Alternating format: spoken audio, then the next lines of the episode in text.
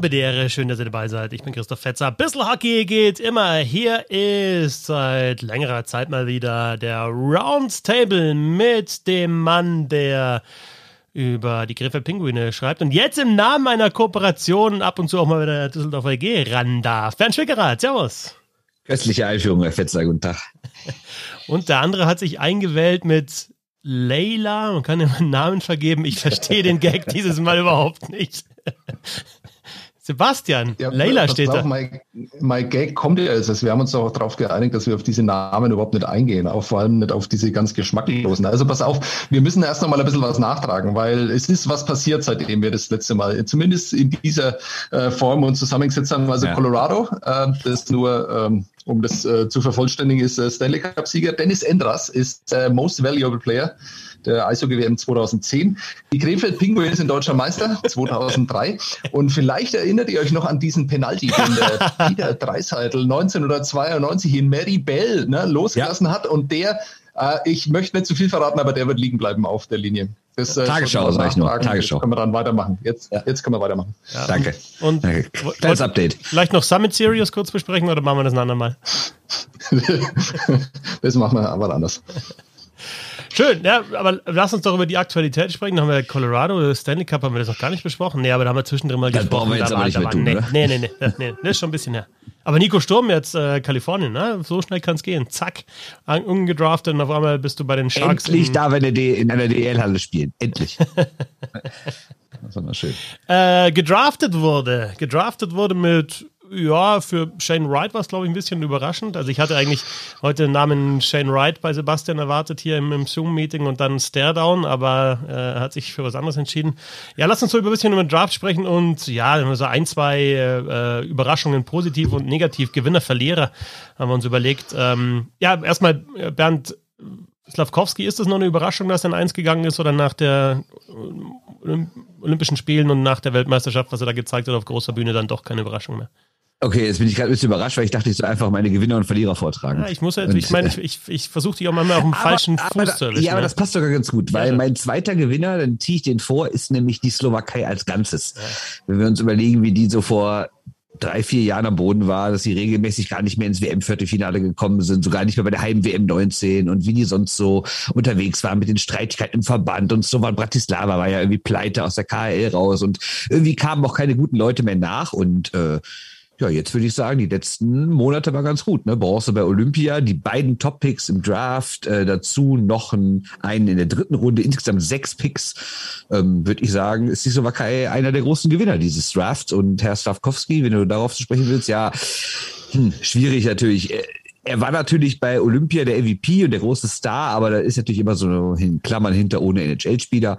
Und Wright, der ja vorher monatelang als Nummer eins äh, gehandelt wurde, hatte ja wohl ähm, das Problem, dass er gerade in Corona-Zeiten nicht so wirklich viel spielen konnte. Und dann ist das Kowski an ihm vorbeigezogen. Also so wie man das liest, abschließend beurteilen kann ich das natürlich nicht, äh, sei Stavkowski aktuell auf jeden Fall der reifere Mann und würde den Canadiens schneller helfen. Wie das in drei, vier Jahren aussieht, werden wir sehen. Es ist. Ja, Sebastian hat, holt Luft, da kann dann auch was rauskommen. Ja, ich äh, habe, obwohl ich den Plan aufgestellt habe, völlig vergessen, diese Kategorie vorzubereiten. Ich hoffe, ich kann das irgendwie überspielen, indem ich sage, die Gewinner äh, sind wir natürlich, damit ich oh ja. einen Punkt, der später oh ja. nochmal äh, kommt, äh, vor. Und zwar wir, die wir uns äh, für das nordamerikanische Eishockey im Speziellen die NHL interessieren. Und Verlierer sind eigentlich all diejenigen, die Eishockey nur in Deutschland wahrnehmen, weil Eishockey kann nämlich über die Bande hinaus extrem ähm, unterhaltsam sein. Sehr und ähm, in Nordamerika hat man da mehrere Feiertage dafür. Äh, Trade Deadline, Free Agency, ähm, der, der Prospect Draft natürlich. Ähm, das sind einfach absolut großartige Tage, die in den letzten Jahren so ein bisschen an Bedeutung beziehungsweise Unterhaltungswert verloren haben. Ich denke, bei den letzten vier, fünf äh, Angelegenheiten kann man das komplett ausschließen. Es war unglaublich viel los, unglaublich viele Storylines, die man, also ich bin da ganz froh, dass ich das eigentlich nur beobachten muss und dann nicht drüber äh, berichten darf, weil das ähm, einfach so wahnsinnig viel passiert ist da, sowohl am Drafttag als auch jetzt in den letzten Tagen in der Free Agency. Ähm, Ich weiß, dass es 180 Gründe gibt, ähm, warum das in der DL nicht möglich ist oder im europäischen Sportsystem. Ähm, ich finde es trotzdem schade, ähm, dass Eishockey irgendwann im September eben anfängt in Deutschland und dann irgendwann im Mai aufhört mit der Eishockey-Weltmeisterschaft. Ähm, ich finde mittlerweile, dass diese Tage dazwischen in der NHL zumindest äh, fast den größeren Unterhaltungswert haben. Also wie das auch dann gefeiert wird oder wie sie die dann untereinander feiern. Also auch die Medienleute. Es ist ein großes, großes Vergnügen und äh, wir hätten da viel aufzubereiten. Das äh, gilt aber dann eher für die Leute, die sich dann auf diesen Punkt auch vorbereitet haben, wie Christoph Fischer. ja, aber ganz kurz, wenn ich da kurz rein darf. Absolut sehr guter Punkt von dir und ich bin so ein bisschen neidisch jetzt mal rein aus unserer Berufsblase, wenn ich da so höre, dass das ja wie so ein Jahrestreffen ist. Dann sind die da alle in Montreal vier Tage und gehen abends eintrinken und machen irgendwelche Feste und kommen dann, dann natürlich die Drafttage an sich und da gibt's wie so ein Saisonabschlussfest nochmal alle so zusammen und sowas gibt's bei uns ja gar nicht. Klar, bei der Weltmeisterschaft sind immer auch mal ein paar Leute und hin und wieder mal, wenn es ein entscheidendes Finalspiel gibt, aber sonst ist ja eigentlich, schwimmt ja jede, jeder Berichterstatter und jede Berichterstatterin so vor Ort in ihrem eigenen Saft. Ne? Und so, also das finde ich echt großartig, dass es halt so Tage gibt, da gehört natürlich in Nordamerika auch All-Star-Game zu oder sowas, wo halt so alle zusammenkommen, ne? so die ganze Szene, sei es jetzt irgendwie alle Leute, die damit zu tun haben, plus alle Leute, die darüber berichten. Und du kannst es natürlich auch dann, wenn wir es wieder aus Ligasicht oder aus Teamsicht sehen, dann spielen danach. Ne? Du kannst dann, ah, jetzt haben wir Juraj Slavkovski, machen wir ein Video, sind nur zehn Sekunden, aber der zerstört da beinahe dieses Spike beim, was ich beim Watt-Test, ja? und dann sagt er halt äh, Bonjour und äh, comment ça va und und äh, das ist halt dann schon wieder, das ist halt schon wieder Content, ja? den du sonst natürlich in, in Deutschland, du kannst ihn nicht einfach nicht erfinden, aber da ist dann der Slavkovski, wird dann rumgeführt, dann kannst du noch ein bisschen die geile Stadt zeigen, ja, Montreal, äh, Canadian, super, dann hast du die Szene mit, ähm, mit den Slowaken, die zusammen, äh, die besten Kumpels, die zusammen getradet worden, äh, gedraftet worden sind, oder die drei Slowaken, die dann da stehen und sich freuen. Ähm, und das ist halt einfach alles cool und ich schaue es mir gern an und es rührt sich halt was zwischen Stanley Cup Übergabe und halt dann ersten Puckdrop irgendwann im Oktober. Und äh, da bin ich auch bei Sebastian. Das ist, das gibt schon nochmal deutlich mehr Möglichkeiten und die ganzen Diskutierereien dann danach, wer hat jetzt den Draft gewonnen.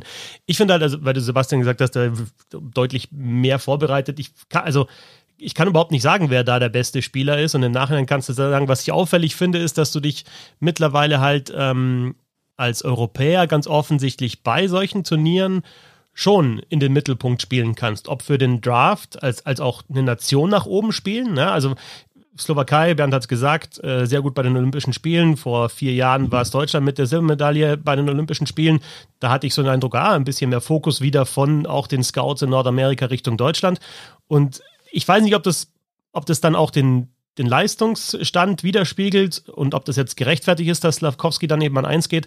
Aber es haben alle gesehen, okay, der kann sich gegen Männer durchsetzen. Das ist einfach ein Power Forward, der weiß, der macht Tore, das ist der hat Kraft, der äh, ist, kann auch auf der großen Bühne spielen, genauso bei, bei Nemetz. Da ist wieder was anderes. Da ist aus meiner Sicht, wow, Kel Makar, beweglicher Verteidiger, gewinnt halt die Conn Smythe Trophy. Oh, wir brauchen auch so einen. Haben wir da einen Draft? Oh, Shimon Nemetz, oh, Slowake, ja, ja, der ist auch so beweglich. Also es sind immer so, es sind immer so Trends, finde ich, und die können sich ganz schnell wieder ändern. Aber ich glaube schon, dass diese Trends, wie seht ihr das, sich auch, auch auswirken dann auf, auf den Draft und vielleicht auch auf die, ich weiß nicht, ob sie sich auf die Be Beurteilung der Scouts auswirken, aber auf jeden Fall dann auf das, was die Teams machen. Ja, ich weiß nicht, ob es direkt in dem Jahr so ist. Also Slavkovski hat ja auch in Finnland gespielt. Ne? Ist ja nicht so, als hätte jetzt irgendwie, wenn da irgendwie täglich Scouts in der slowakischen Liga unterwegs gewesen wegen Slavkovski und hätten dann deswegen noch andere Spieler zufällig gesehen und deswegen höher bewertet. Aber vielleicht hat natürlich auch, ähm, haben auch die guten Leistungen der U-Nationalmannschaften der Slowakei jetzt in den letzten Monaten schon dafür gesorgt, dass da mehr Leute dann doch noch mal auf die Liga geschaut haben und natürlich auch bei den U-Turnieren selbst. Ne? Also ich glaube schon, dass da immer so Trends sind. Ähm, bei, ich weiß jetzt nicht, ob es daran liegt, dass, dass jetzt zum Beispiel deutsche Spieler in den letzten Jahren relativ hochgezogen wurden, weil das mit Dominik Bock angefangen hat oder weil davor irgendwie Leon Dreiseitel so gut war. Ich glaube, die waren einfach auch wirklich so gut, wie sie gezogen wurden. Aber trotzdem verschiebt sowas natürlich den Fokus. Also ich kann mir vorstellen, dass so manche NHL-Teams auf jeden Fall mittlerweile mehr nach Deutschland, mehr in die Schweiz, jetzt wieder mehr in die Slowakei gucken, als sie es vielleicht vor zehn Jahren getan haben. Sebastian, ein Punkt war jetzt Sieger Slowakei, ist vielleicht so insgesamt das europäische Eishockey auch äh, Sieger dieses Drafts. Also klar, da kann man dann kann man vielleicht später drauf äh, zu sprechen kommen, ein paar Nationen wieder so ein bisschen ausklammern, aber dass zwei nicht-Nordamerikaner an 1 und 2 gezogen werden, das passiert eigentlich so gut wie nie. Nochmal die, die, die, die Drafts natürlich rausgesucht und du hattest das erst zum fünften Mal, dass du zwei, ähm, zwei Europäer, eins und zwei hattest. Äh, raus, raussticht da der Draft 99, als sogar vier Europäer an den ersten vier gezogen wurden. Patrick Stefan, dann die beiden Sedin-Zwillinge und dann Pavel Brendel. Das war so, der, ja, da, da war dann der erste Nordamerikaner erst auf fünf.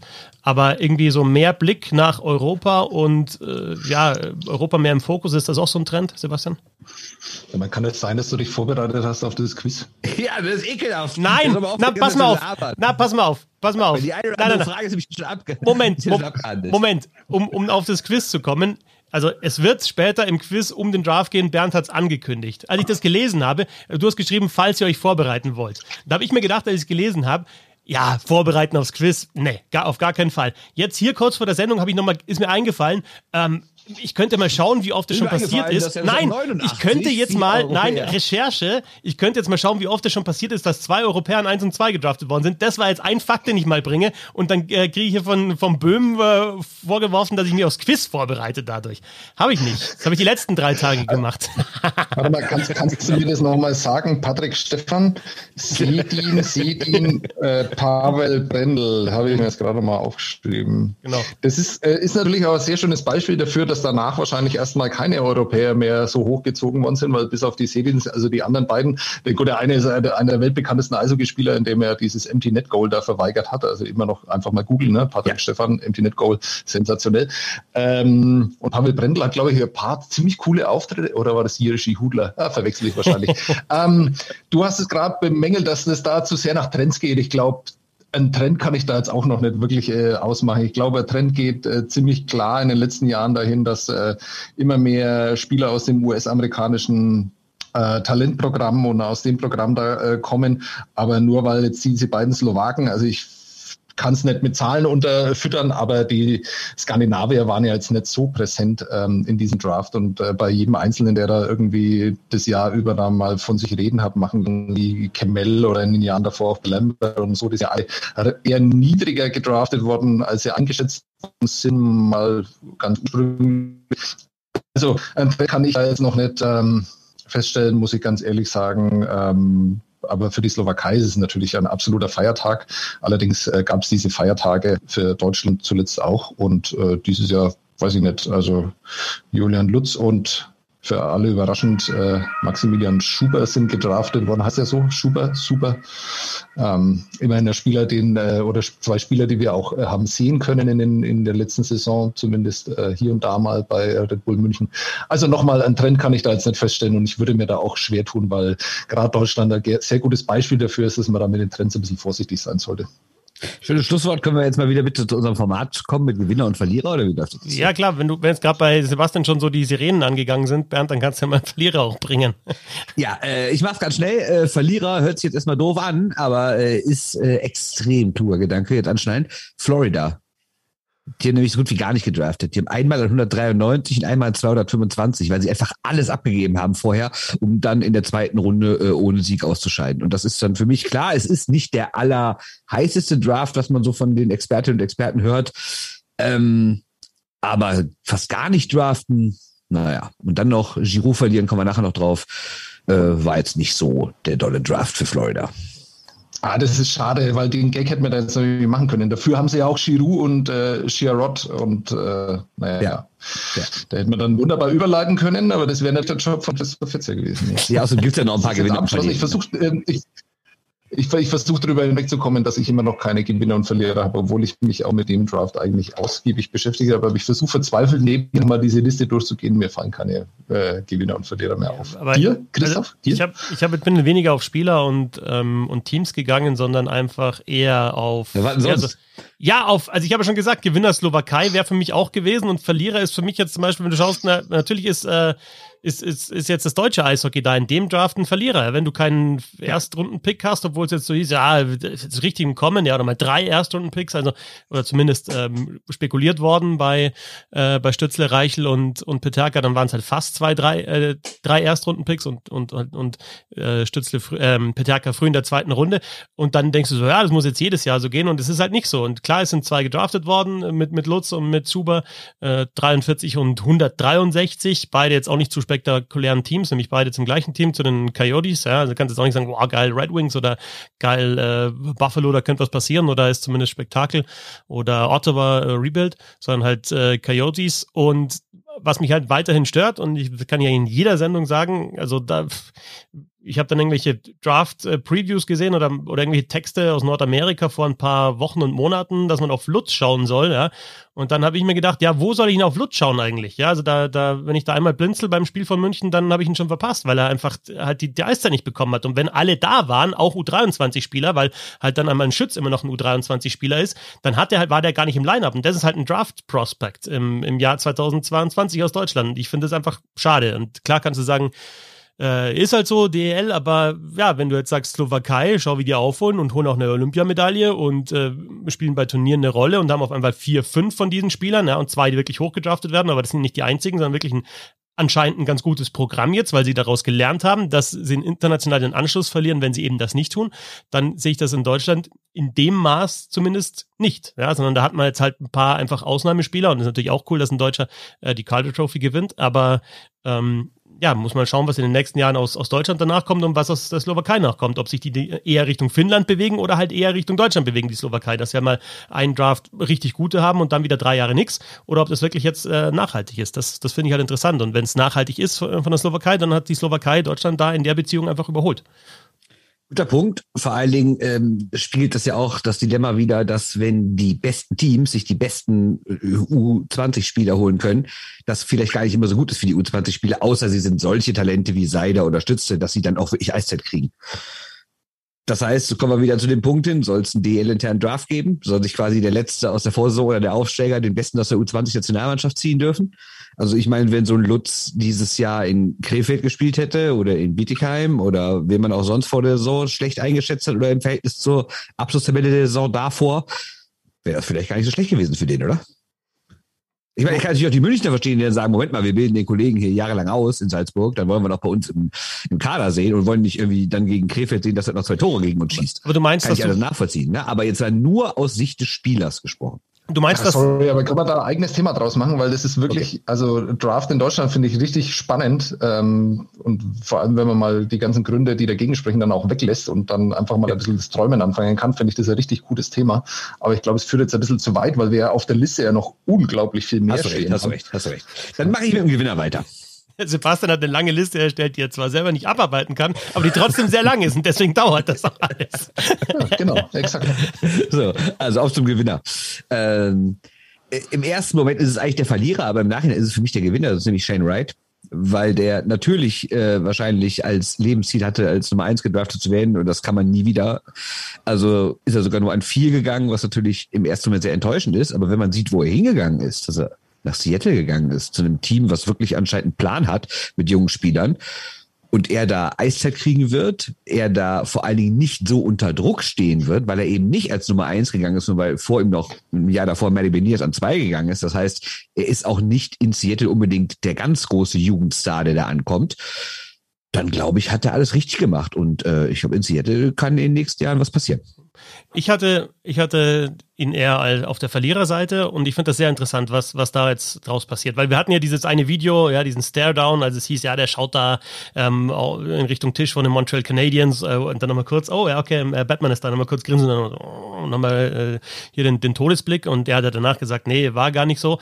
Aber ich finde es sehr interessant, was das mit so einem jungen Mann, Teenager macht, wenn er einfach als Nummer eins oder Nummer zwei Pick gilt und dann von den, von den Montreal Canadiens, von so einem großen Team, man muss ja dann wirklich sagen, verschmäht wird, weil ein anderer gezogen wird, ob das eben dann eher Motivation ist oder ob dich das dann schon früh in deiner Karriere so belastet, dass du damit nicht umgehen kannst. Ne? Und das ist natürlich, dann dürfen wir auch wieder nicht vergessen, das sind tatsächlich 18-, 19-Jährige, die dann auf der ganz großen Bühne Fragen beantworten müssen, äh, natürlich auch präsentiert werden oder dann eben nicht präsentiert werden, wenn sie nicht gedraftet werden. Ähm, und ob dir das eher so einen kleinen Knacks gibt oder ob das deine Karriere eher anschiebt, äh, finde ich, find ich. War nicht äh, ähm, Philipp Sardina dann, der irgendwie angekündigt hat, äh, irgendwie, als er von den Right Wings damals getradet, äh, gedraftet wurde, ja, ähm, was ja. er jetzt mit den anderen Teams macht davor und hat dann gesagt, I'm gonna fill the pucks with, uh, the, the net with pucks. Ja. Ähm, bis jetzt auch noch nicht so in der NHL, ja, ob du dann eher so machst, dann raushaust oder eben wirklich den Todesblick auspackst. Wie gesagt, ob es jetzt in Richtung Canadiens Tisch war oder nicht, äh, können wir nicht sagen. Äh, Wright sagt nein. Aber ähm, wie du damit umgehst, finde ich interessant. Sebastian, dein nächster Gewinner. Ich habe noch einen Gewinner, ja. Äh, russische Eishockeyspieler, weil man ja, oh ja. ja eines, eines, der Themen war vor diesem Draft. Äh, traut man sich äh, Russen zu nehmen? Äh, wann nimmt man Russen? Äh, werden die erst ab Runde 6 genommen irgendwie, weil dann halt nichts mehr da ist und man dieses Risiko dann eingehen will? Ähm, also wenn ich das so halbwegs überblickt habe, gab es nur wenige, die äh, später genommen worden sind, als es so eingeschätzt worden sind, ähm, wie Danila Jurov, äh, der vielleicht ein bisschen höher eingeschätzt worden ist davor. Aber ein Spieler wie, ähm, oh Gott, helft mir bei dem Namen. Ähm, ja, ich kann es auch nicht. Ich habe gehofft, dass du ihn plötzlich rausbringst. Du meinst? Ja, ist echt, ist echt zu hart. Ich also würde sagen Mintjukov, oder? Mintjukov also ist. Vier Namen auf einmal. Miroschnitschenko, Ivan Miroschnitschenko, ähm, der noch leider noch ein anderes Problem mit sich bringt, nämlich dass er krebskrank ist. Also das ist ja das nächste noch dazu. Das, ähm, der ist auch in der ersten Runde gedraftet worden. Und wenn man jetzt mal davon ausgeht, dass man sich tatsächlich nicht sicher sein kann, wann diese Spieler jemals in Nordamerika werden ankommen bzw. spielen dürfen, dann ähm, ist es schon erstaunlich, dass ähm, viele, viele äh, Teams dieses Wagnis eingegangen sind, weil die können ja jetzt dann tatsächlich auch nicht einen ähm, besseren äh, Informationsstand haben als viele, viele andere auch. Wenn du halt siehst, äh, dass Kirill Kaprizov große Probleme hat, überhaupt wieder zurückzukommen in die USA. Und ähm, das war sehr auffällig, fand ich, weil das natürlich davor große Geschichte war. Wann werden die jungen russischen Spieler gedraftet? Und ähm, das ist nicht sehr auffällig gewesen, wann sie gedraftet worden sind. Nicht sehr viel später ja. jedenfalls. Und mir kommt es ein bisschen so vor, als würden manche Manager äh, aus den Fehlern von früher lernen, als ja auch absolute russische Weltstars irgendwie in der dann späten Runden erst gezogen wurden, weil man sich halt nicht getraut hat, sie zu ziehen und dachte, wir verschenken jetzt keinen guten Pick-Verein, der da eh nicht kommt. Und im Endeffekt haben natürlich die Vereine, gerade Detroit hat es ja vorgemacht, die dann wirkliche Weltstars wie in der siebten Runde gezogen hat oder sowas. Und drei Jahre später kamen sie und Detroit hat sich ins Fäustchen gelacht. Und mir kommt es ein bisschen so vor, als würden die jetzigen Manager sagen, ach, das passiert mir nicht nochmal. Wenn ich denke, der ist gut, dann nehme ich den auch. Und weil er weiß, was in zwei Jahren in der Weltpolitik los ist, bis dahin kommt der eh. Ein Gewinner für mich. Ja, aber äh, das wird ja, also, sorry, sorry, aber das wird ja noch extrem spannend, wie das dann nächstes Jahr sein wird, wenn du halt mit äh, Matej Mitschkow äh, jemanden hast, der ja, genau äh, immer in jedem Jahr an Nummer eins genommen werden würde, wenn nächstes Jahr Conor Bedard da noch stehen würde. Ähm, und dann ist es dann eben spannend. Und da wird man dann später dann auch zu Chicago kommen, wenn es ums Tanken geht, weil diese Entscheidung, wenn die dann nämlich in der Draft-Lotterie halt dann vielleicht doch nicht ganz oben landen, sondern vielleicht an zwei oder an drei und welche Entscheidung die dann treffen, das finde ich richtig spannend. Aber das ist äh, vorgegriffen gegriffen, sorry. Marco Kasper sollte man noch ansprechen. Sicherlich ein, ein Gewinner. Ich meine, dann acht gedraftet und auch noch von den Red Wings, die ja jetzt tatsächlich da in den letzten Jahren sich echt einen super Pool an jungen Spielern zusammengestellt haben. Ähm, Papa auch Eishockeyspieler, äh, Kärntner Eishockey, Familie und er hat dann acht gedraftet. Ähm, hat man jetzt auch gesehen, wie, wie die Red Wings, oder weiß man schon länger, wie sie dann auch mit ihren jungen Spielern umgehen und wie die dann entwickelt werden. Ich bin insgesamt echt gespannt, wie sich, wie schnell die Red Wings sich dann wieder zu einem, zu einem guten Team entwickeln mit, mit all den guten jungen Spielern, die sie jetzt auch haben. Und Marco Kaspar als ja, äh, Beste aus, aus Dach aus Deutschland, äh, Österreich und der Schweiz äh, an acht, sollte man, glaube ich, schon noch erwähnen. Ja, und vor allen Dingen der andere Marco von Pajan Rossi, auch ein Österreicher. Das heißt, in Österreich kommt echt was nach. Ne? Also da können selbst jetzt ganz äh, kurzfristig gesprochen, zumindest Deutschland und Schweiz nicht mithalten. Klar, wenn man es länger sieht, natürlich schon, aber natürlich. Äh, mein letzter Verlierer nimmt aber, glaube ich, das schon vorweg, was Sebastian gerade sagen wollte, weil mein großer Verlierer ist Chicago. Also, was die alles abgegeben haben, das ist ja einfach nur der Wahnsinn. Und dann da relativ, also klar, man weiß nicht, was daraus wird, aber sie haben schon viel abgegeben dafür, dass sie jetzt auch nicht die allerbesten Draftpicks bekommen haben. Die haben jetzt nicht irgendwie Top 5 gedraftet oder, oder, oder Top 3 oder so. Ne? Also finde ich ein bisschen schon arg, wie da versucht wird ähm, zu verlieren. Jetzt gibt es sogar die Überlegung, ob sogar Tays und Kane noch abhauen. Die wollen sich das erst mal angucken. Und Jones, die haben alle den gleichen Berater, habe ich gestern irgendwo gelesen. Und die wollen sich jetzt erstmal gucken, wie sich das nächsten Wochen entwickelt mit dem Kader und dann entscheiden, wie es bei denen weitergeht. Das heißt, es ist auch gar nicht gesichert, dass sie überhaupt da weiterspielen. Äh, das ist natürlich schon wichtig, ne? weil also äh, das finde ich, muss man schon differenzieren. Also zum einen hast du da halt diesen unglaublichen Zynismus äh, der Chicago Blackhawks, der meines Erachtens absolut legitim ist. Da braucht man sich überhaupt nicht drüber aufregen. Das gibt das Regelwerk einfach alles her, was sie da veranstalten und dass die ja, halt stopp, stopp, stopp, stopp, stopp, stopp. Aber nur weil das Regelwerk etwas hergibt, heißt ja nicht, dass es auch in Ordnung ist. Na, aber innerhalb ja, gut, des Regelwerks. sind jetzt auch nicht die ersten, die das gemacht genau. haben, ne? Nee, innerhalb des Regelwerks. Ja, ja, ich, innerhalb, wir müssen über das Regelwerk diskutieren. Innerhalb des Regelwerks, mein Gott, wenn es so ist, klar machst du das. Oder was heißt klar machst du das? Aber ähm, ich, ich finde es halt brutal in mehrerer Hinsicht finde ich es einfach Wahnsinn, dass, dass dir sowas dann was bringt, dass du da dein Team so komplett abreißt. Und nee, das weißt du ja noch nicht. Das, ja. Also ich meine, Buffalo macht das seit Jahren ja, und äh, schaust, wie, wie Buffalo dasteht. Und ich meine, du hast Tampa Bay, äh, die das gemacht haben, da redet heute keiner mehr drüber. Du hast äh, Pittsburgh, die das äh, auch extrem gemacht haben in einer Saison, da redet auch keiner drüber. Ähm, da ist es gut gegangen, aber ich finde trotzdem, also die Radikalität, mit der äh, Chicago das macht, also auch in Kauf zu nehmen, dass du halt äh, The Brinkhead weit, weit unter, ja. unter Wert dann hergibst, ähm, dass du jemanden wie, wie Kirby Dack äh, weit, weit unter Wert hergibst. Er ist übrigens Third Overall Pick gewesen und ein, einfach noch ein sehr junger Spieler, der am Anfang seiner Entwicklung steht. Dass du äh, Kubalik äh, hergibst, äh, im Prinzip äh, für nichts und dass du diese Spieler alle nicht hältst, die dir ja ein, ein Gerüst geben könnten. Äh, du wirst immer noch nicht gut sein, aber die geben dir Gerüst und du könntest dann mit dem der Brinkhead könntest du ja wieder anfangen, wenn es dann wieder anläuft und diese jungen Spieler dann kommen, sondern dass du das einfach so radikal machst und dass du dann vor allem auch äh, mit Taves und äh, mit, mit Patrick Kane zwei Spieler dazu zwingst, dass die gehen. Ja, die, die sagen denen ja nicht, bitte geht, sondern die sie zwingen sie dazu äh, zu gehen, beziehungsweise No-Trade-Clauses eben aufzuheben und äh, sich dann woanders hinzugehen. Das ist schon eigentlich unglaublich und passt tatsächlich auch äh, zu den Chicago Blackhawks der letzten Jahre, wo halt einfach so viel unfassbar beschissene Entscheidungen getroffen worden sind. Ähm, rein sportlich, wenn du dann einfach äh, siehst, was die, was die für Seth Jones hergegeben haben in einer, in einer Zeit, wo jeder gesagt hat, okay, ist der Umbruch jetzt da jetzt vorbei? Beginnen die jetzt wieder, halten die sich für einen Contender? Äh, welchen Weg gehen die da? Wenn du siehst, was die da hergegeben haben und natürlich dann ähm, in der ganzen Geschichte um die und die Vorkommnisse äh, rund um die Stanley Cups damals mit, äh, mit Kyle Beach auch absolut unsäglich. Also die Chicago Blackhawks machen im Moment ähm, wenig dafür, dass man sie sympathisch findet. Das muss man tatsächlich mal sagen. Die Frage ist ja auch, ist das zu riskant? Also natürlich, die verdienen Geld ohne Ende in der normalen Saison. Aber man kennt ja Ticketpreise, gerade in so Großstädten. Das geht ja in die hunderte Dollar. Und wenn man von vornherein weiß, hier geht gar nichts. Ich glaube, das war in einem Text von The Athletic, wo es irgendwie nicht darum geht, dass da irgendwie eine, eine junge Mannschaft, so wie in Ottawa zum Beispiel, die auch nicht viele Spiele gewonnen hat in den letzten Jahren, aber wo du zumindest immer das Gefühl hattest, die geben alles, es reicht halt noch nicht zu mehr. Und dann verlierst du halt mal 2-1 oder kriegst kurz noch 3-1 rein.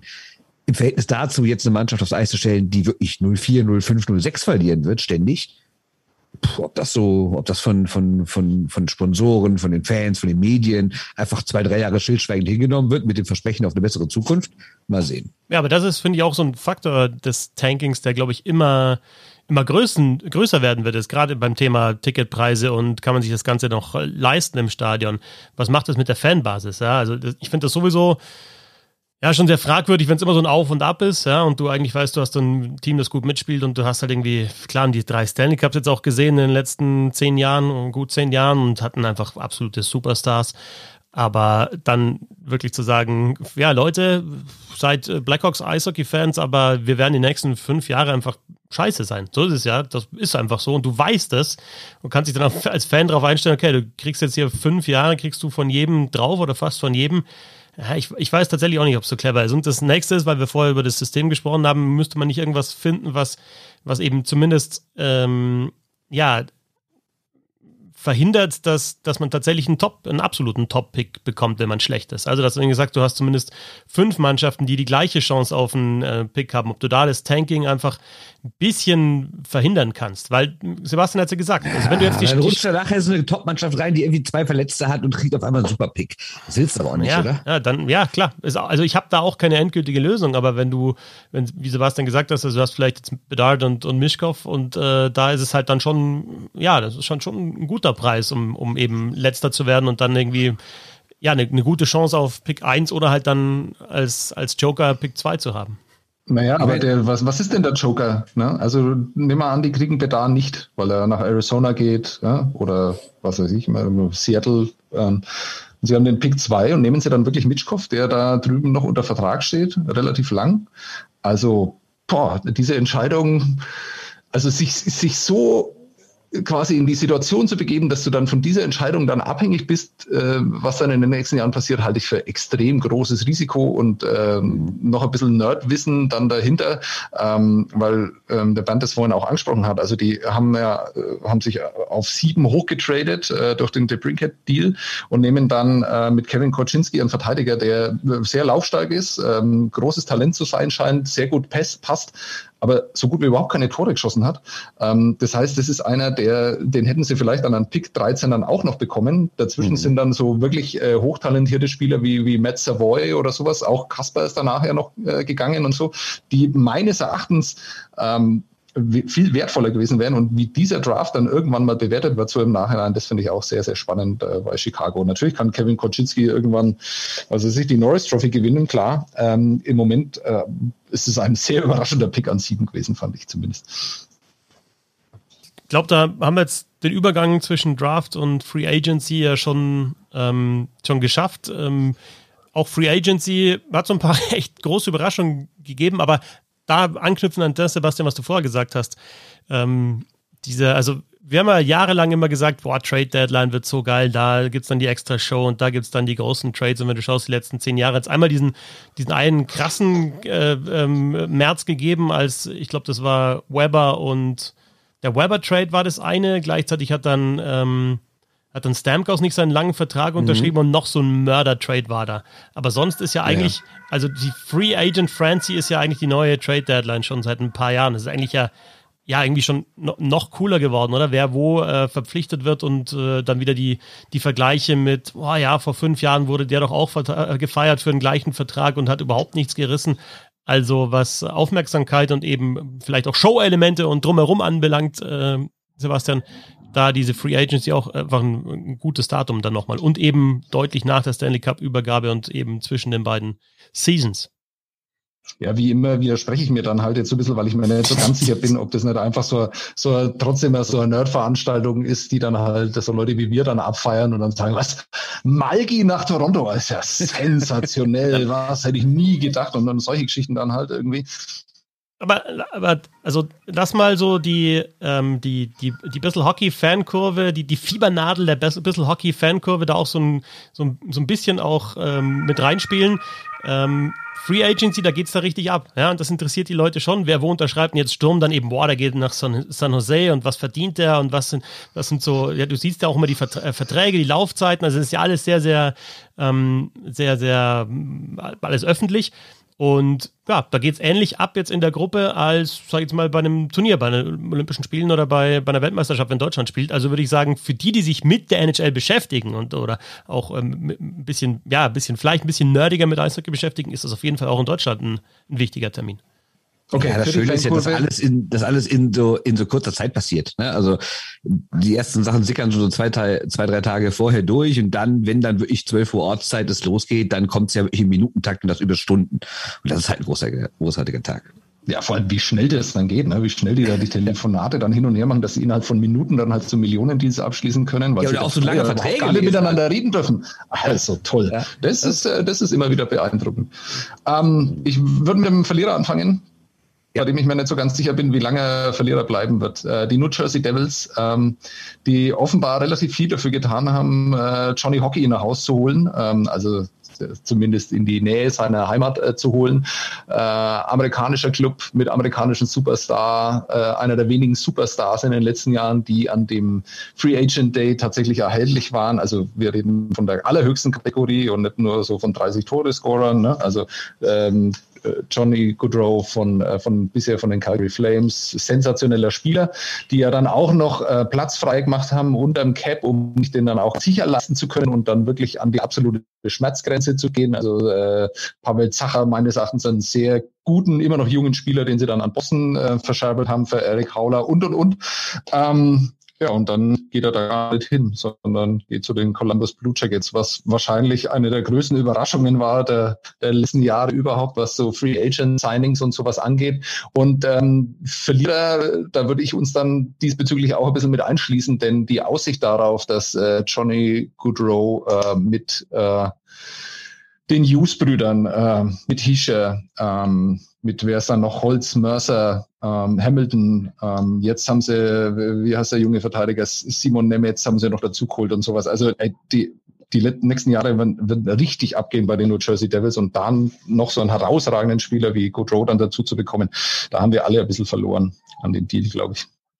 Ja, das stimmt. Aber und dann, das Überraschende oder was, äh, du kannst daran sehen, wie überraschend das war, dass es niemand vorhergesagt hat.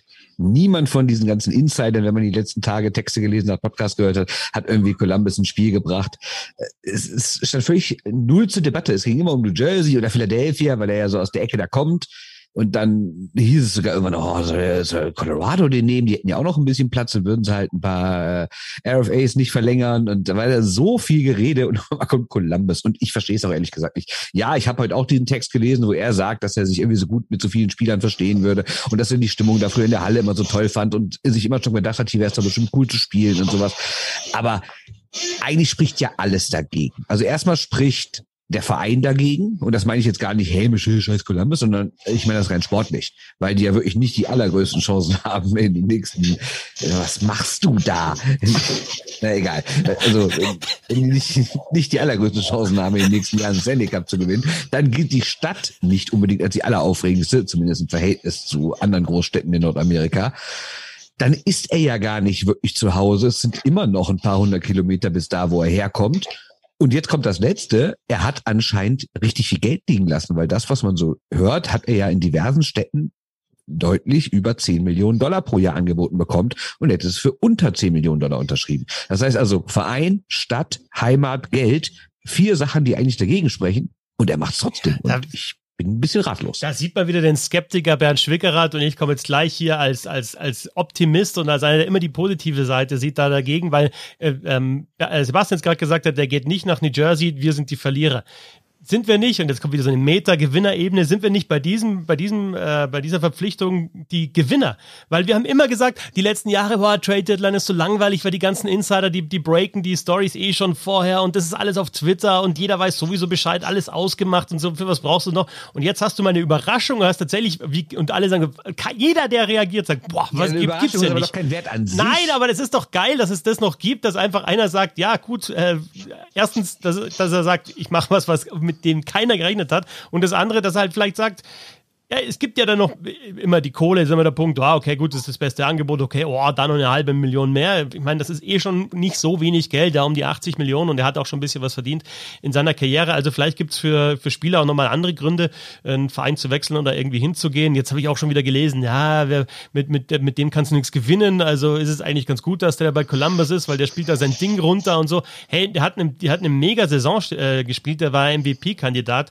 Das ist auf jeden Fall ein guter Spieler und ist auch gut für Columbus äh, weil die, äh, ja, anscheinend ist es doch eine, eine ganz eine coolere Stadt und eine coolere Organisation, als man immer gedacht hat.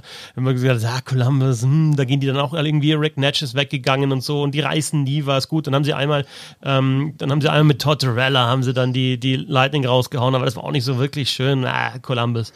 Und äh, vielleicht hat man einfach auch mal den falschen Blick oder man schießt sich so ein und dann steckt die in die falsche Schublade. Also da gibt schon nochmal, ich finde, diese, diese Verpflichtung öffnet nochmal andere Perspektiven auf die Sportler und auch auf die NHL.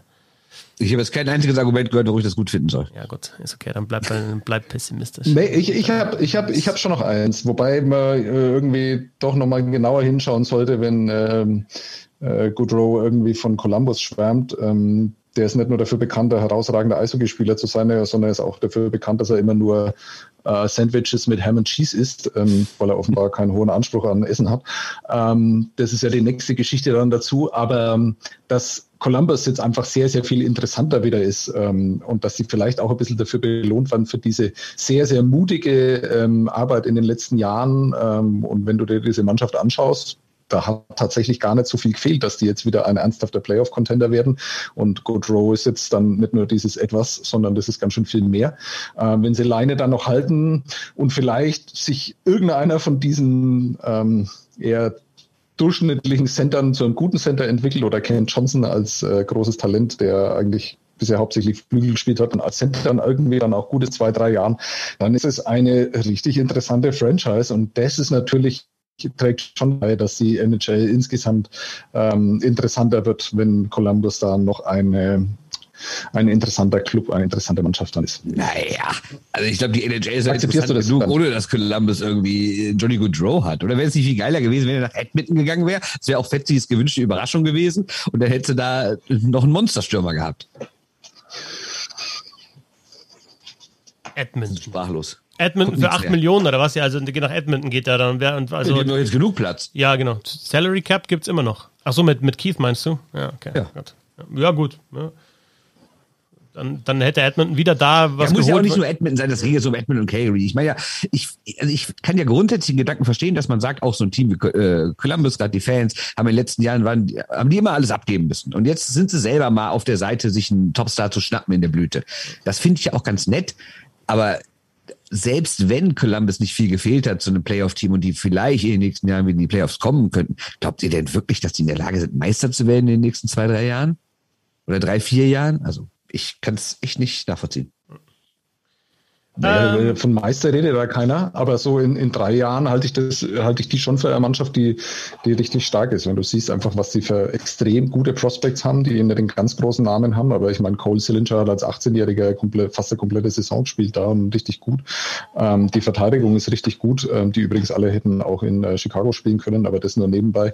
Ähm, äh, Werensky ist, ist einfach ein Franchise-Verteidiger. Äh, Slickins, den hätten mindestens 15 andere NHL-Clubs gern an der Nummer eins. Also ähm, ich, ich glaube nicht, dass sie so schlecht aufgestellt sind. Aber naja, vielleicht hat man nicht allzu viel über die Landblutsche gesehen. Gibt vielleicht noch zwei, drei andere interessantere Themen. Ich habe ganz knackig mal einen Gewinner. Carolina Hurricanes, Tony D'Angelo ja. losgeworden und äh, Max Pacioretty bekommen und Brent Burns bekommen und für Pacioretty ja richtig was äh, hinlegen müssen natürlich, äh, wie man es kennt von Vegas auf der anderen Seite, dass die halt auch wirklich bei den Trades dann immer abkassieren, ne? aber also ähm, genau, also Carolina auf der einen Seite als Gewinner und auf der anderen Seite Vegas als als Verlierer und irgendwie ja anscheinend sind die entweder super schlau oder irgendwie super blöd. Ich weiß es nicht. Aber was die alles hergegeben haben und nichts dafür bekommen haben, ist schon krass. Also wäre ich nicht drauf schlau. Ja, äh, das hast du meinen Verlierer direkt genannt. Das ist ganz klar Vegas. Äh, ich hab's, irgendjemand hat es getwittert, ich lese es einfach nur vor und äh, klau die Recherche. Vegas hat ursprünglich einen Erstrunden, Zweitrunden und Drittrunden-Pick für Tata abgegeben, dann Tata und Suzuki zusammen für Party Ready und jetzt Party Ready für nix. Das heißt, sie haben quasi abgegeben, erste Runde, zweite Runde, dritte Runde und Suzuki für nix. Also klar, sie hatten natürlich eine Zeit lang Tata und dann auch Ready, aber es ist schon ein bisschen kurios. Und dann, wenn man dann noch guckt, dass sie ja auch Flurry von nicht allzu langer Zeit für nix abgegeben haben, dann haben sie irgendwie Sastny für einen Viertrunden-Pick abgegeben, den sie auch vorher äh, mit viel Tamtam -Tam für einen dicken Millionenvertrag geholt hatten. Bisschen komisch, ehrlich gesagt, was da so in Vegas passiert. Ja, und es relativiert halt auch irgendwie diesen Vergleich zu Seattle. Ne? Also da waren wir ja dann auch nach dem Expansion Draft sehr, sehr kritisch. Mhm. Ähm, und ich glaube, da also bleibt dabei, dass da vieles auch nicht gut gelaufen ist, aber halt so dieser Vergleich zu Vegas, die da alles richtig gemacht haben. Ja, und seitdem machen sie echt ziemlich viel falsch. Ähm, und vor allem geben ja ihre Zukunft her. Also wenn Eichel einfach nicht funktioniert in, in, in Vegas, ähm, dann äh, kannst du nicht davon ausgehen, dass diese Mannschaft irgendwas reißen wird in den nächsten Jahren, weil sie dann halt auch keine Zukunft haben oder nichts, auf was sie dann bauen können. Ich weiß auch nicht, ob Robin Lehner jahrelang ein Supertorwart sein wird. Ne? Also fernab davon, dass der ja äh, offen damit umgeht, mentale Probleme zu haben war der ja auch häufiger verletzt in letzter Zeit, ne? Und ich meine, du hattest vor zwei Jahren einen super Flurry und einen super Lehner und jetzt ist irgendwie nur noch so ein Lehner übrig, hinter dem Fragezeichen steht. Sollen wir noch auf die Goalies schauen? Finde ich auch ganz interessant. Äh, jetzt, äh, was Free Agency anbelangt, oder hast du noch was anderes, äh, Bernd? Oder hast du noch, hast du deine Liste jetzt einigermaßen abgearbeitet? Oder ja, ich hätte als Gewinner noch Ottawa da stehen, ne? Also ich finde, De Brinket und Giroud sich holen, ähm, das ist schon echt beeindruckend. Also da geht es schneller voran, als man denkt. Wenn man sich diese Top 6 jetzt anguckt, ne? Mit Norris und Betherson und Stützle und Kaczak und so. Also ich glaube, ähm, Ottawa könnte mal so ein bisschen was passieren. Also nicht, dass die in dieser schweren Gruppe direkt irgendwie richtig ein Wort mitreden können, aber das ist auf jeden Fall ein großer Schritt in die richtige Richtung, finde ich. Mhm. Torhüter, Sebastian, natürlich mit dem Namen äh, Jack Campbell jetzt äh, in Edmonton, äh, Matt Murray jetzt in äh, Toronto mit äh, Darcy Camper, der den Stanley Cup gewonnen hat und jetzt äh, nach Washington geht. Ja, hat ein bisschen was getan auf dem Torwartenmarkt und wir haben so eine Position, Sebastian, über die viel diskutiert wird. Wer ist wie viel wert? Brauchst einen richtig guten Torwart? Warum holen sich die Leute nicht den richtig guten Torwart? Ähm, ja, welche guten Torhüter gibt es überhaupt auf dem Markt? Äh, was ist da deine Einschätzung zu dem, was eben da auf der Position passiert ist? Ja, wunderbare Überleitung, ohne dass wir das abgesprochen haben. Genauso ist es nämlich, weil das ist einfach eine Position, da müssen wir mal ehrlich sein, da hat einfach keiner irgendwie Ahnung von, außer vielleicht ein paar Torwarttrainer und die Torhüter selber. Also äh, mir kommt es tatsächlich so vor, dass du dich, also Stand 2022 kannst du dich auf Wasilewski verlassen, du kannst dich auf Schistjorkin verlassen und du kannst dich auf Matthias Niederberger verlassen. Ansonsten gibt es eigentlich kaum einen Torhüter, der nicht einfach mit einem Sternchen da irgendwo rumrennt. Ne? Also, äh, wo, wo, wo, also bei jedem heißt es eigentlich, naja, guter Mann, aber kannst du mit dem auch den Stanley Cup gewinnen? Also, du hast Markström, der sensationelle Saison spielt und in, in den Playoffs katastrophal ist. Also ähm, ich äh, Puh. Und wenn du jetzt dann siehst, wie schwer sich jemand, der ja immer wieder auch gelobt wird, äh, ich glaube ein bisschen dafür, dass er vor allem jung ist und da ein bisschen anders ist als andere, also ein äh, General Manager wie Karl Dubers, wie schwer sich der tut, über, über Jahre jetzt ja schon irgendwie auf dieser Position eine Lösung zu finden für seinen äh, Verein. Ähm, das finde ich schon erstaunlich. Und in Edmonton ist ja genau das Gleiche. Also ich habe mir da nochmal die, die Zahlen auch dieses Jahr rausgesucht. Äh, äh, die holen jetzt da einen, einen, einen Torhüter für meines Erachtens relativ viel Geld und äh, auch lange Laufzeit mit äh, Jack Campbell, ähm, der jetzt finde ich natürlich den Zettel nicht, klar, ähm, der äh, rein von ähm, den Goals oder Saved Above Average ähm, nicht besser war oder nicht annähernd so gut war wie Mike Smith, ja, dieser äh, 53-jährige Torhüter, den die da letztes Jahr drin hatten und der nur für alles kritisiert wurde. Ähm, und also haben die sich wirklich verbessert?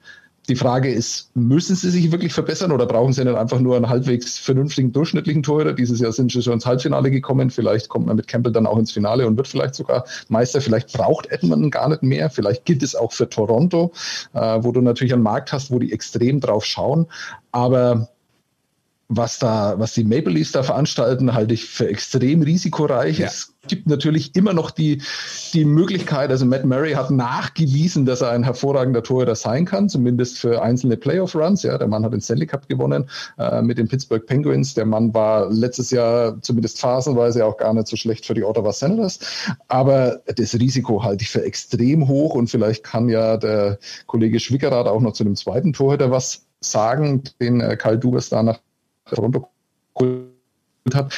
Das würde ich aber gerne noch darauf hinweisen, weil ich mich dann wirklich so ein bisschen damit beschäftigt habe. Ne? Also kann man nicht einfach da vor drei Jahren vielleicht mal einen jungen Torhüter irgendwo rausholen, aus dem College, aus Europa, sonst irgendwie. Hat er ja immer mal auch wieder versucht, dieser Karl Dubas. Aber er hat es auch dieses Jahr gemacht und vielleicht werden wir über diesen, diesen äh, Tag gestern in ein paar Jahren noch ganz anders reden, weil er nämlich aus der schwedischen Liga noch einen geholt hat. Dennis Hildeby heißt der Mann, ist zwei Meter groß, 20 Jahre alt, hat bereits ordentliche Auftritte in der schwedischen Liga, in der ersten.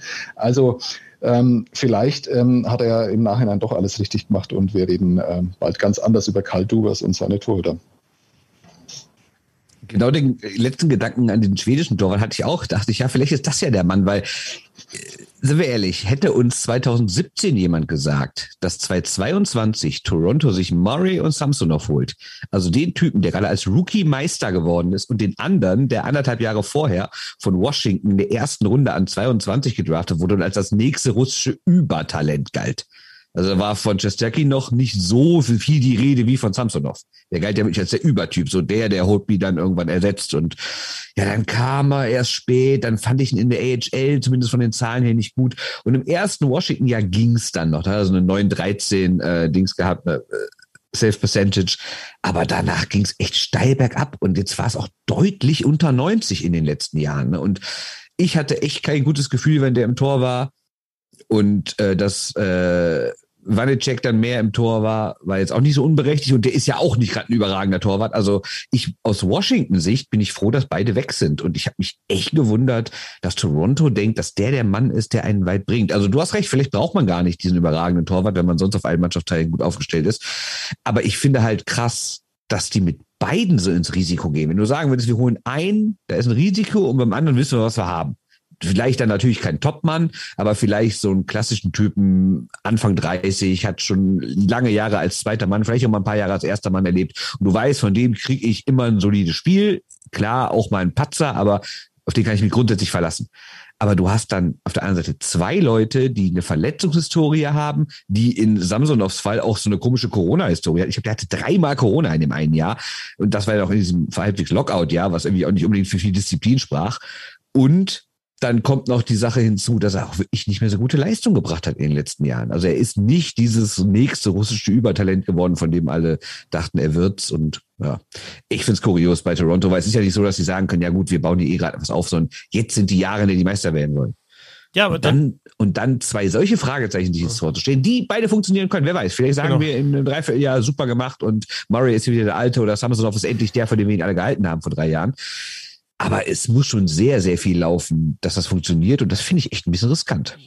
Dann ist aber auch die Frage, was sind die Ausrufezeichen oder welche Ausrufezeichen könnte man sich holen? Das ist halt das Thema, das Sebastian schon angesprochen hat. Das ist auf der Position nicht so einfach. Also du kriegst halt keinen guten Torwart, weil wenn die, die da sind, die sind schon vergeben und äh, die geben die Teams natürlich auch nicht her. Du kannst nicht einfach sagen, ja, ich hole mir einen Wasilewski jetzt, weil ich Lust habe oder äh, Shestiokin, den finde ich ganz gut, den kriege ich jetzt sicher. Den hole ich mir. Es geht einfach nicht. Und auch zu den, zu den, zu den Salaries, wenn man das gegenrechnet, also äh, Jack Campbell jetzt 5 Millionen, klar, es geht nicht immer nur um, jetzt sind wir bei Edmonton wieder, es geht nicht immer nur um, um, um eben den, den Capit, sondern natürlich auch die Laufzeit. Na, wie lange schränkst du dich damit ein? Aber trotzdem, also es gibt äh, 13 Torhüter in der NHL, laut Cap Friendly, die den höheren äh, Capit haben als Jack Campbell. Und von denen haben halt in der letzten Saison nur vier äh, eine bessere Save-Percentage gehabt, nämlich äh, Andrei Wasilewski, ähm, Jakob Markström, Igor Shestjokin und Darcy Kemper. Und das, das, ist, das ist die Liste. Und irgendwie, klar, du musst es irgendwie immer gegenrechnen. Ähm, Ob es jetzt natürlich dann so ein Upgrade ist, Jack Campbell, weiß ich nicht, ob das in den Playoffs funktioniert. Ich weiß es nicht, aber ja, Verlass ist tatsächlich in den Playoffs äh, jetzt in der vergangenen Saison halt auf, ja, ich würde dann sagen, drei Torhüter gewesen. Natürlich die beiden, die im Finale waren und dann noch ein Jestjacke mit dabei. Und dann ist halt schon, ja, da, da, dahinter wird's dann teilweise ein bisschen beliebig. Und deswegen, ja, haben wir jetzt äh, Viertelstunde, 20 Minuten über Torhüter geredet und wir haben schon wieder gelernt, wir haben ja, einfach gar keine Ahnung von der Position. Ich glaube, ich habe ich hab nur nachgedacht, ich habe es dann so auf zweimal Corona-Protokoll, also okay, ja. war dann doch nicht dreimal. Zweite Sache ist, ähm, sind wir nicht wieder an dem Punkt, an dem wir vor ein paar Wochen, Monaten schon waren, bei der Trade Deadline? Muss Toronto nicht einfach irgendwie mal so Nylander abgeben für einen Torwart? Also man kann ja nicht immer sagen, oh, wir kriegen ja keinen Torwart, wir kriegen ja keinen Torwart, was soll man machen? Ja, da muss er halt auch mal was abgeben vorne. Ja, dann langt der in den Playoffs zweimal in der entscheidenden Situation daneben in zwei Aktionen und dann, sagen, dann sagen alle, was ist das für eine idiotische Aktion gewesen, den Nylander für so jemand herzugeben, der jetzt in den Playoffs wieder, also es ist einfach, diese Position ist ein Mysterium einfach. Genau, und da, um das abzuschließen, vielleicht brauchst du auch nicht den überragenden Torhüter, weil du jetzt gerade erwähnt hast, du kannst dich nur auf drei Torhüter verlassen. Platz Nummer 29 in der Liste der äh, Goals saved above expected mit minus 4,2 von den 30 Torhütern, die eingesetzt worden sind in den Playoffs. Darcy Kemper, ähm, zweitschlechtester Torhüter in den Playoffs. So viel dazu. Stanley Cup-Sieger. Also ja. Ja, vielleicht haben wir zu lange schon wieder drüber geredet. Mag sein. Ähm, Sinn und Unsinn von DEL-Kooperationen steht als nächstes auf der Liste, die von Sebastian so schön verfasst wurde. Möchtest du einleiten oder überlässt du wieder? ähm, äh, würde ich eigentlich tatsächlich ganz gerne dem Bernd überlassen, weil äh, der Grund, warum wir ähm, diesen Punkt ja mit aufgenommen haben, ist ja, dass äh, da zwei Vereine zueinander gefunden haben, von denen man eigentlich ausging, dass sie nicht mehr zueinander finden, zumindest diesbezüglich nicht zueinander finden. Der Bernd hat es aber sehr, sehr schön schon bei den Shot News ausgeführt, also weiß ich gar nicht, ob man da so lange drüber reden muss. Man kann sich das ja dann auch noch dann anhören. Aber ähm, äh, vielleicht auch dieses Thema wurde mir vielleicht etwas zu groß gemacht, deswegen habe ich den Punkt mit aufgenommen. Denn ähm, wie viele Kooperationen gibt es denn, die wirklich sinnvoll sind? Also zum, für den einen höherklassigen Verein, für den Zweitligisten, äh, vor allem aber für die Spieler, die dann dadurch mehr Spielpraxis bekommen. Also ich kann natürlich auch nur ähm, über Nürnberg reden und da hat man die Kooperation mit den Bayreuth Tigers in der zweiten Liga jetzt auch aufgekündigt. Ähm, da weil diese Kooperation meines Erachtens nicht gelebt wurde. Ja, ne? Es gab immer so vor der Saison, ähm, hat man das nach außen hin so gezeigt und dass man zusammen aufs Eis gegangen ist. Da war dann Petri Kujala, der Trainer von den Bayreuth Tigers, auch immer mit auf dem Eis und alle, es waren 50 Spieler, die da rumgewuselt sind und hast du gedacht, okay, wer, wer sind die eigentlich alle? Wo kommen die alle her? Ähm, und dann während der Saison ist da eigentlich kaum noch was passiert. Ähm, die letzten, die tatsächlich davon profitiert haben, dass sie mit einem Zweitligisten dann äh, Spielpraxis bekommen haben, waren tatsächlich die, die Herrn Föderl und Pfleger und sowas. Und das ist sehr, sehr lange her schon bei den Ice Tigers. Also in, in Nürnberg ähm, kann ich nicht sagen, dass diese Kooperationen groß mit Leben gefüllt werden. Und deswegen weiß ich nicht, äh, besteht vielleicht sogar die Hoffnung, dass es in äh, Krefeld und in Düsseldorf gerade unter diesen Voraussetzungen anders läuft. Äh, zumindest hat der Bernd es ja schon angedeutet. Genau, also du hast eigentlich alles richtig gesagt. Also klar, die Grundidee ist natürlich gut, weil natürlich keiner seine Leute auf der Tribüne sitzen haben will und sich so gut wie keiner außer Krefeld letzte Saison eine eigene zweite Mannschaft leisten kann. Also ist es natürlich nicht schlecht, sich da einen Kooperationspartner zu suchen, aber ne, wir haben schon mehrmals angesprochen, die Wege sind weit, es gibt nicht immer Freistellen dann unten in der zweiten Liga und dann kann man natürlich gerne über Sinn und Unsinn davon reden. Jetzt bei Düsseldorf Krefeld soll es wie gesagt anders sein. Also die Wege sind ja bekannt kurz, plus halt Krefeld lässt wohl ein paar Stellen offen, die extra dafür da sind, dass Leute dann darüber kommen oder wenn dann keiner kommt aus der eigenen Jugend, die Leute zu holen. Das ist auch eine gute Sache und ich glaube, dass es auch funktionieren kann. Ich habe bei München jetzt gut funktioniert mit Rissersee und ich glaube auch, dass es Mannheim-Heilbronn ganz gut funktioniert. Sonst wird's rar. Und ähm, da kann man natürlich auch wieder über Sinn und Unsinn generell reden und ob man es nicht irgendwie anders machen sollte. Eine Idee wäre natürlich so eine Art Reserverunde, aber die ist nicht zu bezahlen, weil dann bräuchtest du wieder eine komplett eigene Spiele und noch größere Kader und sowas. Du kannst ja nicht irgendwie sechs Leute gegeneinander spielen lassen. Und deswegen kam ich auf eine andere Idee. So die DNL umzubauen in so eine Art CHL oder sogar in eine Art College-Liga, dass du sagst, das ist eben keine U20-Liga, sondern vielleicht eine U23-Liga, wo Leute halt noch länger da spielen können oder dann halt runtergeschickt werden. Das würde natürlich bedingen, dass jeder DEL-Club auch wirklich eine DNL-Mannschaft hat in der obersten Liga oder man kooperiert da zusammen. Würde auch irgendwie gehen. Aber vielleicht wäre das eine Lösung.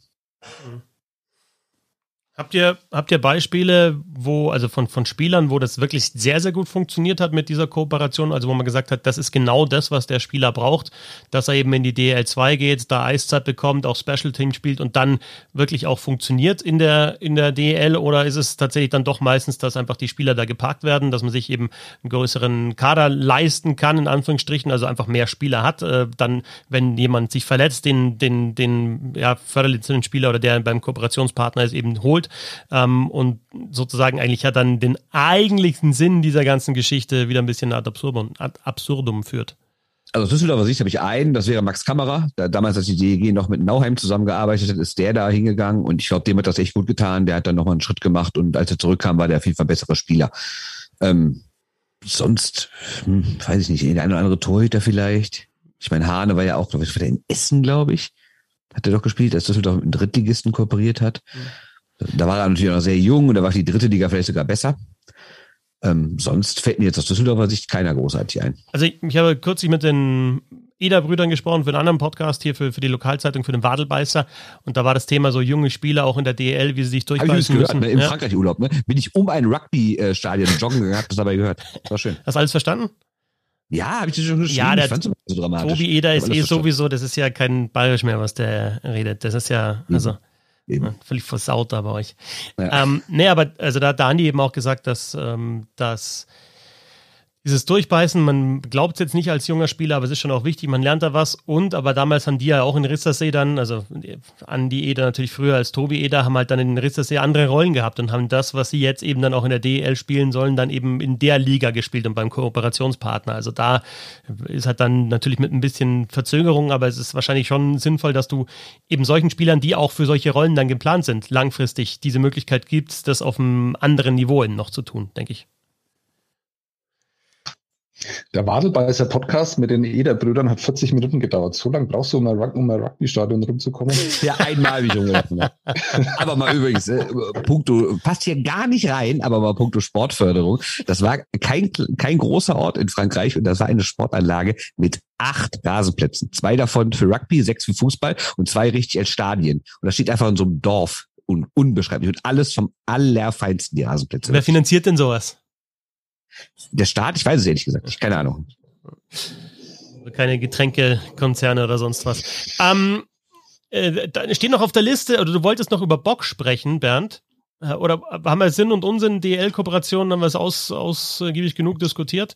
Ähm, ja. Ich glaube, Bock, ähm, auch, auch, nicht nur aus dem Grund, dass wir der Sendung den Titel Bonk, Bock auf Tank-Rabatt geben können, sondern auch noch aus anderen Gründen, oder Bernd? Ja, weil Dominik Bock hat sich jetzt den äh, Löwen Frankfurt angeschlossen und irgendwie ist das gar nicht so ein dummer Move, habe ich mir gedacht. Äh, ich meine, er wird da ordentlich Eiszeit kriegen, wird wahrscheinlich erste Reihe spielen, wird Überzahl spielen. Es ist eine ganz ordentliche Stadt, in der man, glaube ich, ganz gut leben kann. Man hat von Frankfurt aus noch nicht die allerweitsten Reisen. Da wird Euphorie herrschen, die in der Halle wird gute Stimmung sein. Ist da nicht der kleinste Verein. Da ist ein großer Flughafen, der ist ja schnell in Nordamerika, falls er doch mal rüber soll Ich finde, das klingt im ersten Moment erstmal alles sehr positiv für ihn, aber andererseits muss man natürlich aufs große Ganze gucken und da finde ich, sagt dann doch schon viel über einen aus, der jetzt auch nicht mehr gestern gedraftet wurde, sondern 2018 in der ersten Runde und das ist jetzt sein drittes und letztes Vertragsjahr von diesem Entry-Level-Contract und Carolina will ihn nicht mehr in der Nähe haben. Ähm, ich weiß ehrlich gesagt nicht. Also es gibt ja seit Jahren so dieses, dieses naja, Ruf, sag ich mal, dass er irgendwie zu wenig aus seinem Talent machen würde. Und es kommt ja auch nicht so ganz überraschend, dass er zum Beispiel noch nie für die deutsche Nationalmannschaft eine AWM gespielt hat, obwohl er ja schon mehrmals Zeit gehabt hätte. Und normalerweise wird sich doch denken, ein Land wie Deutschland setzt einen First Rounder in der NHL nicht bei einer Weltmeisterschaft ein, wo sehr, sehr viele andere absagen. Was ist da los? Ne? Und es bleibt für mich ein Mysterium, der Mann. Ähm, vielleicht ein bisschen das Problem, wie oft er hin und her wechselt. Ich habe gerade extra nochmal rausgesucht. Er hat in den letzten vier Jahren für fünf Teams gespielt, plus Nationalmannschaft, plus auch noch zwischendurch in Krefeld unterschrieben. Jetzt kommt das sechste Team. Ähm, vielleicht braucht der Mann auch einfach mal zwei, drei Jahre Stabilität, dass er einfach bei einem Team festspielt und sich da ein bisschen nach vorne spielen kann. Ähm, sonst bin ich mir nicht sicher, ob wir ihn, der so mit großen Hoffnungen gedraftet wurde, wirklich nochmal in der NHL sehen werden. Ein paar Gedanken zu Dominik Bock. Ähm erstens mal ähnliches Lässigkeitslevel wie Sebastian Böhm, der das Mikrofon dann mutet, wenn, wenn der Krankenwagen vorbeigefahren ist, wenn er vorbei ja. ist. Das wäre der erste Punkt. Äh, zweitens hat er es momentan dann auch nicht so wirklich selber in der Hand, äh, wo er hingeht. Ne? Er ist jetzt wieder ausgeliehen und die Eisbären Berlin, ähm, eine erneute Leihe ist nicht zustande gekommen. Also ist es jetzt Frankfurt, also ist es, glaube ich, für Bock dann auch nicht so schlecht, weil es weiterhin Deutschland ist und eine hohe Liga.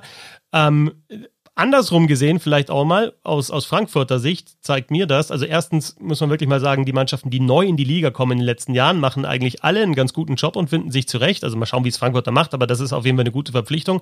Äh, Bremerhaven hat sich etabliert, Bietigheim auch eine gute erste Saison gespielt, jetzt Frankfurt neu. Ähm, wobei du auch gesagt hast, nicht die kleinste Stadt. Ich glaube jetzt auch nicht, dass es so der ganz klassische DEL-Neuling oder halt jetzt Aufsteiger sein wird, sondern dass die sich über ja. ein paar Jahre dann schon auch etablieren und auch da bleiben wollen und auch nicht nur eben gegen den Abstieg Abstieg spielen wollen. Ähm, und zu Bock selber, ja, ist die, die ganz große Kurve, ich meine, der ist auch ein First-Round-Pick, ja, die ganz gro große Kurve, glaube ich, wird es jetzt wahrscheinlich nicht mehr, also dass der dann in der NHL noch auftaucht. M mal schauen, habe ich jetzt momentan, würde ich jetzt auch eher sagen, Chancen eher schlecht, aber äh, ein, ein, guter Spieler in der, in der ersten Liga zu sein und dann vielleicht sich dann doch auch wieder in Richtung Nationalmannschaft zu bewegen, vielleicht auch nochmal in eine größere Liga zu gehen ähm, als die DL. Die Chancen sehe ich auf jeden Fall da. Ähm, ob das jetzt daran liegt, dass er so ein bisschen geschlampt hat über ein paar Jahre, ob es äh, vielleicht daran liegt, dass er auch mit sowas leben kann und das vielleicht dann eher sein Karriereweg ist, äh, kann ich nicht beurteilen. Ich sehe ihn weiterhin sehr, sehr gerne in der Liga. Ich habe ihn gerne in Berlin gesehen und äh, bin sehr gespannt, wie das in Frankfurt ähm, dann in einer noch prominenteren Rolle funktionieren wird. Da kann ich aber für dich nur hoffen, dass du gut hingeguckt hast, weil ich lese euch mal kurz ein paar Zahlen vor. Wir reden jetzt ab dem entscheidenden Spiel gegen Mannheim im Halbfinale und danach die vier Finalspiele. Vier Minuten 15, fünf Minuten, 10, 27, da war aber alles auch ein Verlängerungsspiel. Vier Minuten zwölf und im entscheidenden Spiel hat Dominik Bock eine Minute 23 gespielt. Ein paar Nationalspieler vor sich im Sturm und äh, sonst halt Kanadier. Ja, aber für einen First-Round-Pick deutscher Spieler. Ich sag ja, also ich sag, DL natürlich ist, ist das, schon sehr, sehr, sehr das, wenig. Ich, ich, ich sag nicht, dass das, äh, dass der ähm, die die Erwartungen erfüllt aus dem Draft ja ganz sicher nicht. Aber ich sag auch, Frankfurt wird nochmal was anderes sein. Da wird er, denke ich, in einer anderen Rolle. Und da wirst du dann sehen, ob er eben äh, erstes Powerplay spielen kann und da auch eine, ähm, einen Impact hat und einen Top 6 und so weiter oder nicht. Deswegen finde ich, also aus Beobachtersicht finde ich das äh, sehr, sehr interessant, dass er in Frankfurt spielen wird. Gut, Leila, Bernd, dann sind wir jetzt beim Twist Quiz angekommen. Geht es um äh, Volksfeste oder geht es um Mittelfranken, Unterfranken oder geht es um den Draft vielleicht? Ich weiß es nicht. Es geht um den Draft. Und wir machen dieses ganz einfache System einfach. Es gibt, ihr müsst euch ja vorstellen, wie so eine Tafel, die ihr vor euch habt. Da gibt es fünf Kategorien und da gibt es jeweils drei Fragen pro Kategorie. Die haben eine verschiedene Wertigkeit. Es gibt einmal 100, 200 und 300 Punkte. Und je nachdem, schwer sind die auch. Das heißt, jemand, also die Kategorien sind, schreibt sich bitte mit, deutsche Spieler. Nummer eins Picks. Bock für 500, Bock für 500. Diebstahl. Dann der aktuelle 222er Draft. Und Geschichte. Und bei all diesen Kategorien ist immer ganz schnell deutsche Spieler Nummer eins Picks, Diebstahl 22 Geschichte, gibt es halt jeweils drei Fragen. 100, 200, 300. Wer möchte beginnen? Aber Moment mal, Sebastian darf anfangen, aber äh, wie lang geht das Ganze oder bis wie viele Punkte oder so? Also. Ja, bis alles raten. sind 15 Fragen, die machen wir jetzt schnell durch. Alle Fragen? wir die Punkte zusammen. Okay. Ja, wie also, sonst noch? Kann man klauen dann? Man kann klauen. Wenn der eine die Antwort nicht weiß, kann man klauen, ja. Okay, gut. Willst du anfangen, Sebastian? Also ich überlasse es dir. Diebstahl für 200, Diebstahl, für 200. 200. In welcher Runde wurde Hendrik Lundqvist gedraftet? Äh, sieben. Fetzi, was sagst du? Ist was falsch, oder was? Ja, das will ich dich ja nicht fragen, wa? Ja, dann ist es so spät, dass es, boah, das war zwei, dann waren da weniger Teams, sondern es ist sogar achte Runde gewesen. Auch falsch, das war die sechste. Keine sechste Punkte. Runde davor, der war, wie kann man bitte auf 200, der so über 200, wie kann man da 205, ja. ja wie, geht das in sechs Runden? Anscheinend. Okay, gut. Ähm, Nummer 1 Pick für, was haben wir? 100, 300, 500 oder, was? oder 100, 200, nee, 100, 200, 300. Nummer 1 Pick für 200. Nummer 1 für 200? Ja. Welches Team hat in der NHL-Historie am häufigsten an 1 gedraftet? Boah, 50 Plus, Pluspunkte, wenn du noch weiß, wer. Wie, äh, wie viele, Entschuldigung.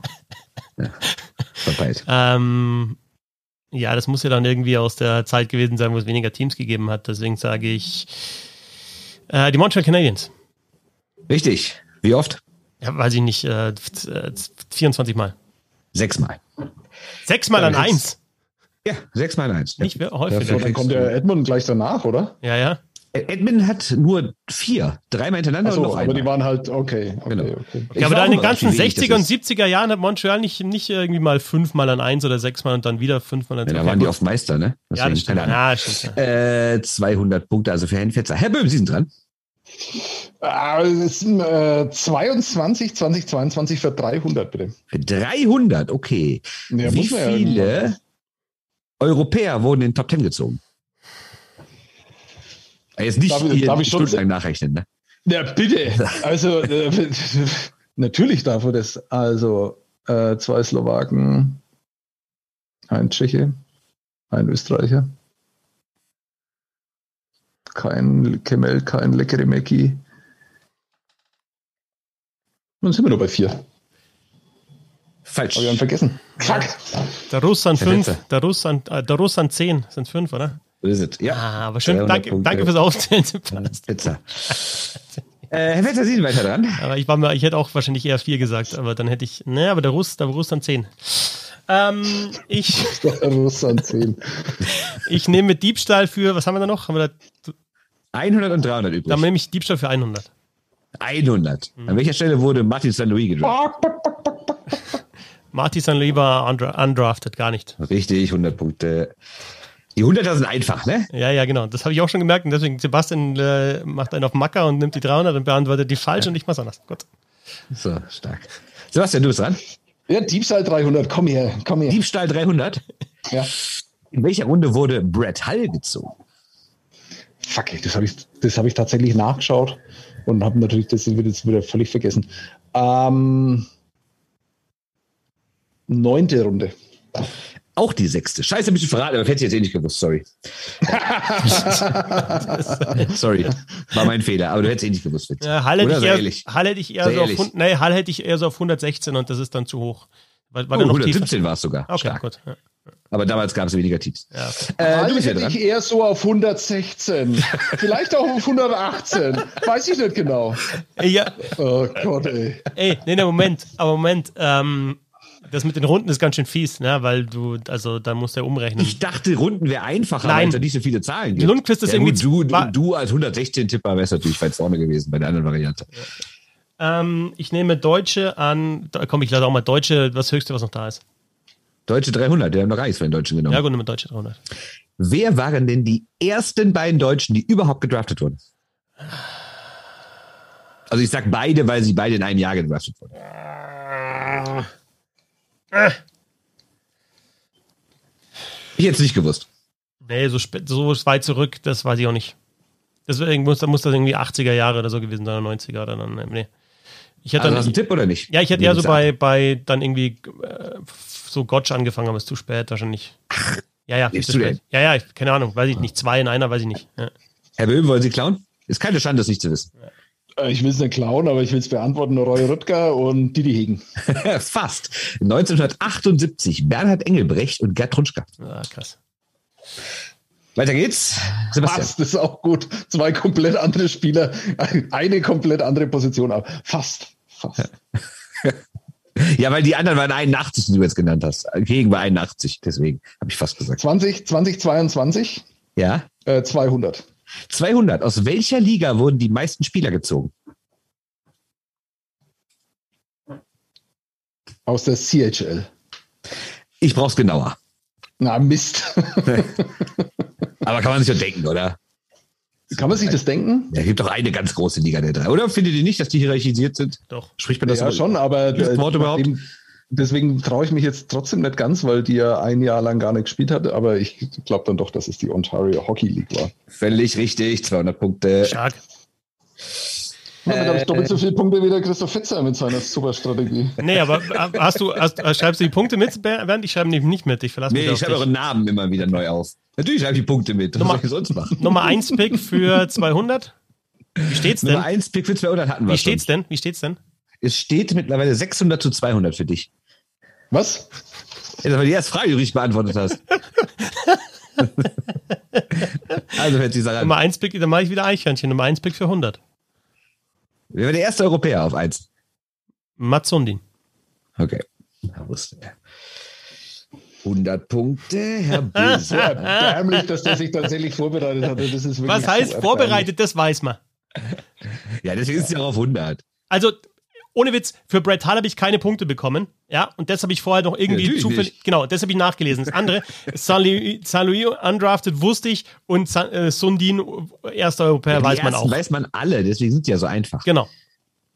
So, Herr Böhm. Geschichte für 500. Geschichte traue ich mich gar nicht. Äh, Ich bleibe bei 2022 äh, für 100. Also den 100er. Ja, der ist natürlich ganz bitter, aber ich habe ehrlich gesagt ein bisschen darauf gehofft, dass ihr Lappen die ganze Zeit nur auf die 1 achtet. Deswegen ist die total belanglose Frage, wer ist denn Nummer 2 gedraftet worden? Hä? Simon Nemitz? Ja. Ich sage, die 100er sollen ganz einfach sein. Haben wir deutsche Spieler? Haben wir da den, was haben wir da noch? Da haben wir noch 100 und 200 offen. Okay, ich gehe jetzt mal auf deutsche, ich gehe jetzt mal auf Geschichte 100. Mach ich mal Geschichte. Geschichte 100? Ja, genau. Ja. Bis 1984 fand der Draft immer am selben Ort statt. Also in derselben Stadt. In welcher? Er Ist doch auch, muss, man doch, muss, doch. muss, doch auch, muss doch auch irgendwie Montreal gewesen sein, oder? Oh Mann, der weiß es noch nicht mal und sagt es dann trotzdem richtig. Ja, das ist echt bitter. Ja. Naja, also, ja. Es wurde doch ständig jetzt auch gesagt, da wo der Draft. Ja, eben. Bla bla bla. Aber ich wusste Okay. nicht, dass er da immer war. So, Herr Sebastian Böhm. Wie steht's denn jetzt? Es steht mittlerweile 600, 800 zu 300. 500 Punkte hinten sein, aber die ganze 300, Zeit, ne? du machst die ganze Zeit Sprüche hab- bis 500 Punkte hinten. Das ist Ich echt. habe ich hab 300, ne? Ja. Das ist echt blöd. Ja, also 300 gäbe es noch Nummer 1 Picks und es gäbe noch Geschichte. Das ist Nummer wie- eins Ja, warte mal, um, um, um aufzuholen, brauche ich ja Frage. 500. Das ist- Deswegen möchte ich äh, 500 bei Nummer 1 Pick. Okay, dann kriegst du dafür 500 Punkte, wenn du auch noch sagst, wenn du mir auch die Namen nennst. Das ist Ja, eine ja, geile. Frage. Die, die, die kam mir ganz spontan. Ich habe es nachgeguckt und stunning, atemberaubend die Antwort. Wie viele Nummer 1 Picks sind unter den Top 10 der ewigen NHL-Scorerliste? Das ist mind-boggling. Das ist wirklich mind-boggling, Bernd. Wenn du gleich die Antwort hörst. Also die du natürlich kennst, wenn du dir, wenn du dir selber gleich zuhörst. Naja, also es werden ja dann, also ich meine, äh, Wayne Gretzky ist gar kein Pick gewesen. Ähm, Messier war nicht Nummer 1. Boah. Okay, ich muss dann trotzdem raten, ich kriege die halt alle jetzt nicht dann zusammen. Aber es vielleicht dann tatsächlich mehr als drei? Das ist eine Antwort, mehr als drei. Ja, drei. Falsch. Mann! Herr Fetzer, Sie können klauen. Sind es nur zwei? Auch falsch. Nur einer. Einer. Ist Ron Francis? Nein. Ron Fans wurde später gedraftet. Das ist natürlich die Sache, dass ein paar von denen noch gar nicht gedraftet wurden, weil es damals noch keinen Draft gab. Ja. Aber Wenn du ihn weißt, kriegst du die nachkommen. Punkte, Sebastian. nur einen, ein, genau, wenn, du- wenn, wenn du es weißt, kriegst du 50 äh, Punkte noch. Wer ist der einzige Nummer 1 Pick ever, der in den Top 10 der Scorerliste steht? Schau, bei mir hat es ja jetzt schon, ich wollte mich da jetzt nicht so blamieren, weil ich mir tatsächlich, also ich weiß es tatsächlich nicht, weil ich mich nicht so. Ich glaube sogar, es ist der Mensch, den du für den besten Spieler der Geschichte hältst. Deswegen. Ah, ist doch, ja, oh, das ist noch, ja, logisch. Ja, okay, sorry. Den ich für den besten ja, Spieler ja, der Geschichte halte. Oder ich habe dich falsch verstanden, aber ich glaube, das hast du mal gesagt. Echt? Äh, Bobby Orr ist äh, Nummer 1 Pick? Nee, ich habe einen anderen erwartet. Ist auch egal. egal also, also ja, Merrick, ich weiß, Mer äh, das habe ich jetzt extra gemacht, nur des Gags wegen. Aber, aber ja. Ron Francis an 4, das ist echt, das ist, ja. eine, das ist eine geile Info. Krass, oder? Also, also nur ein, man, denkt ja, man will ja eigentlich denken, dass die Top 10 Liste voll ist mit Nummer 1 Picks. Nein, mhm. nur ein einziger. Verrückt, war. So, äh, Herr Fetzer, Sie sind dran. Was haben wir noch übrig? Wir haben noch übrig Deutsche 100 und 200 und Geschichte 200 und 300. Dann nehme ich Geschichte 200. Geschichte 200. Was taten die Buffalo Sabres 1974 im Draft? Ich weiß es, ich will es sagen. Dann sag, ich weiß es nicht. Hä? Sie haben einen äh, fiktiven Japaner ah, gedraftet. Den Japaner. Ah, fuck, Aber das war die Sabres. Weiß ich jetzt leider nicht. Äh, sonst ja, der wäre auch schwer gewesen. Der Name ist Tagu Tsuyimoto. Aber weißt du den Vereinsnamen? Irgendwas, nee, irgendwas mit Englisch, irgendwie Evergreens oder so. Irgendwas. Nee, Tokyo Katanas und Katanas heißt das gleiche wie Saber. Das war der Gag. Ah. Aber sehr schön gewusst, 200 Punkte für Sie haben nämlich, um das nochmal kurz zu erzählen, Sie haben, äh, weil der damalige Manager, ich weiß gar nicht mehr, wer es war, äh, fand diesen Draft so nervig und damals war das ja noch nicht in so einer großen Runde, sondern die saßen alle am Telefon haben ihre Sachen durchgesagt und dann hat der irgendwann in der elften Runde gesagt, boah, ich verarsche jetzt. Also dann hat sich einfach einen Namen ausgedacht von dem Spieler und das haben sogar eine Zeitung darüber berichtet, ah, da kommt irgendwie der Star der japanischen Liga und ein paar Wochen später stellte sich raus, klar, gab kein Internet, so schnell war es nicht nachzuprüfen, ein paar Wochen später stellte sich raus, den Typ gibt's gar nicht, äh, haben die sich ausgedacht und alle nur verarscht. Ja, schöne Geschichte. Es gibt aber sogar eine Player-Card von denen. Ne? Das hat The Hockey News mal gemacht. Irgendwie so eine, so, so eine Player-Card-Firma hat dann doch mal so einen fiktiven japanischen Spieler in diese, in das Trikot gefotoshoppt und eine Player-Card rausgebracht von dem. So, kleines Anekdötchen für euch, wa? Äh, ja, vielen Dank. So, Sebastian, du bist dran.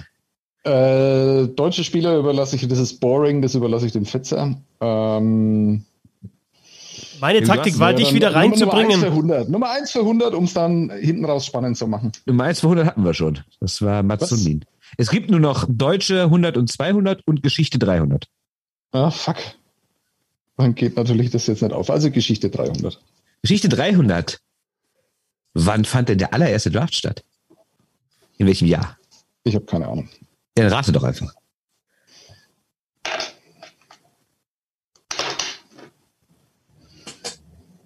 Wenn ich halt jetzt ein Buch mal geschrieben hätte über Eishockey, vielleicht noch eins, wo die NHL auch mal vorkommt. Ähm, das ist peinlich manchmal, dieses Format hier. 1957. Nein. Herr Fetzer. Weiß nicht. 62. Falsch, 63. naja, okay. Fantastisch. Fetzi, Deutschland 100 oder Deutschland 200? 200. 200. Gewonnen, oder? Ja, vielleicht noch nicht ganz. Wie viele deutsche Erstrunden-Picks gab es denn bislang? Aber ich sage ganz klar, ich lasse Danny Heatley da raus, weil er nicht für die deutsche Nationalmannschaft gespielt hat. Also abgesehen von Heatley, wie viele deutsche Erstrunden-Picks gab es schon? Ähm.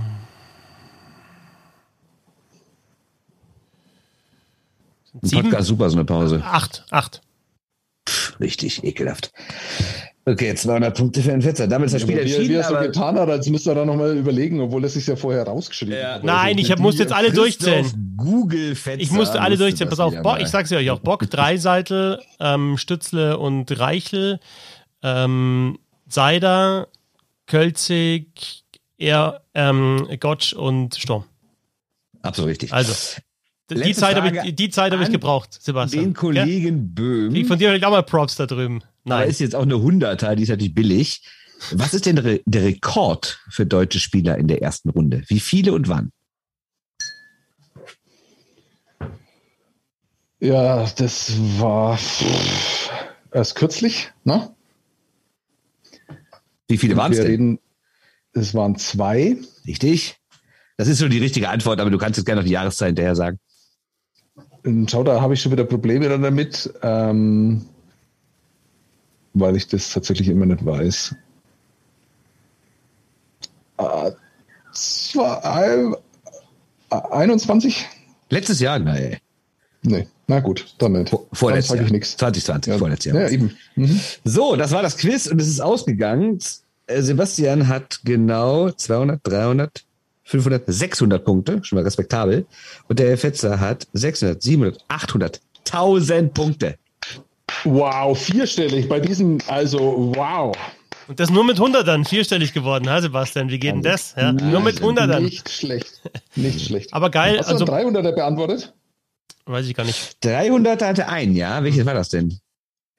Äh, wie viel? Nee, doch, genau, er hat deine, wie viele Europäer geklaut wurden. Vielleicht müssen wir was mit dem Klauen weglassen, weil wenn du vier sagst und na, dann war klar, dass es fünf richtig ist. Ne? Ja.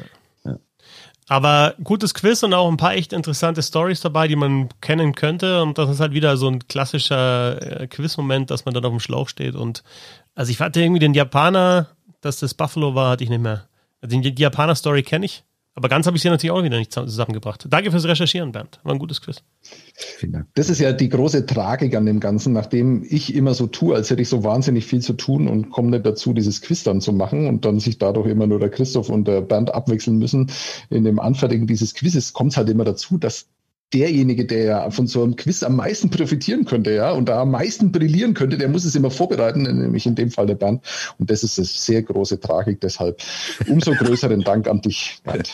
Vielen Dank. Und diesmal hat es wirklich keine 20 Minuten gedauert, es vorzubereiten. Das war wirklich extrem easy.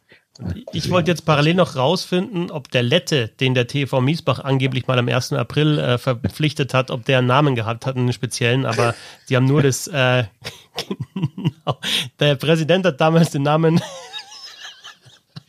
der Präsident, die, der TV, der TV, der erste Vorsitzende des TV, Dieter Taffelauer, ist Präsi bekannt, hat damals hat damals den Namen, für den Letten damals den Namen Pavel Fuaskas. Pavel. Ja. Fuaskas in den Raum geworfen. Sehr schön. Heißt genau. das irgendwas, was ich nicht kenne auf eurer Sprache da? Fuaskas. Fußkäse, Fußkas. Fußkäse, ja, sehr schön, sehr schön. Ja. Muss auch noch irgendwie eine Titel mit dran Pavel ah, Das war wieder ein schöner Castpot. Ja, wunderbar. Ja. Okay. So, war, war Feierabend hier, ja. reicht. Alles klar. Ähm, danke euch beiden und bis zum nächsten Mal. Danke fürs Zuhören und äh, bis zum nächsten Mal. Ja. Servus. Geil, ciao.